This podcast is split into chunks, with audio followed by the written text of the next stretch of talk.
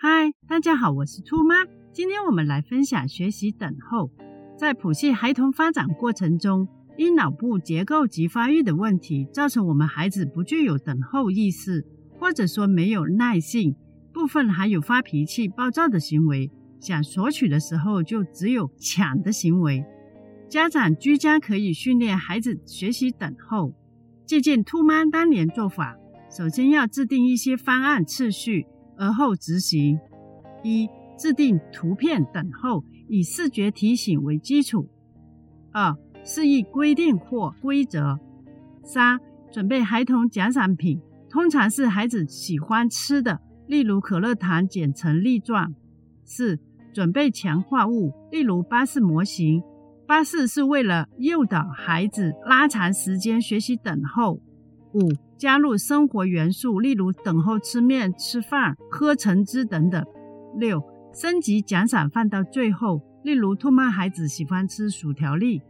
七、若执行困难时，回到第一个步骤重新开始，降低训练要求为主。八、亦可以用数数的方法来学习等候，例如当数到十才可以给孩童奖赏物或者食物。停止孩子抢的方法。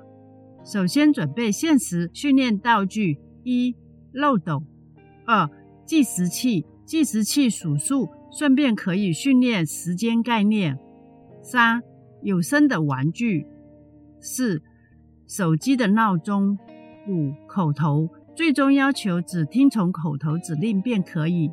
具体操作：一、首先拿出图片展示给孩童看，要求他明白要等候的概念。二、向孩童示意规则或者规定的示范。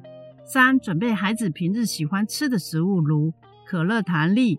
四、准备强化物，如巴士模型。五、贴合生活，可以在用餐的时候训练，例如学习要喝橙汁时，请等候。举例：孩子抢要巴士模型而不肯做台面功课。一、家长首先要展示停止抢的图片。让孩子明白要学习等候。二、家长示意规范或示范一下整个功课的规定，可用漏斗或者其他道具限时。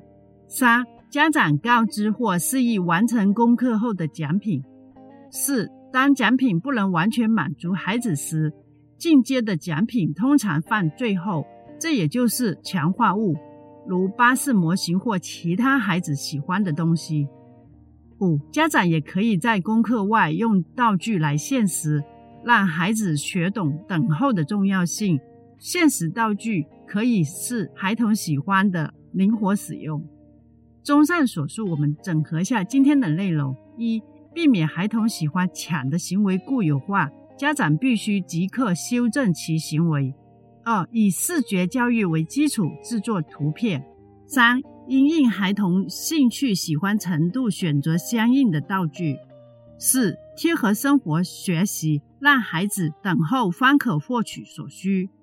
若今天内容对您及孩童有实际帮助的话，敬请订阅、按赞、分享，打开小铃铛，这样您就不会错过下次的影片分享。谢谢您的时间，下期节目见。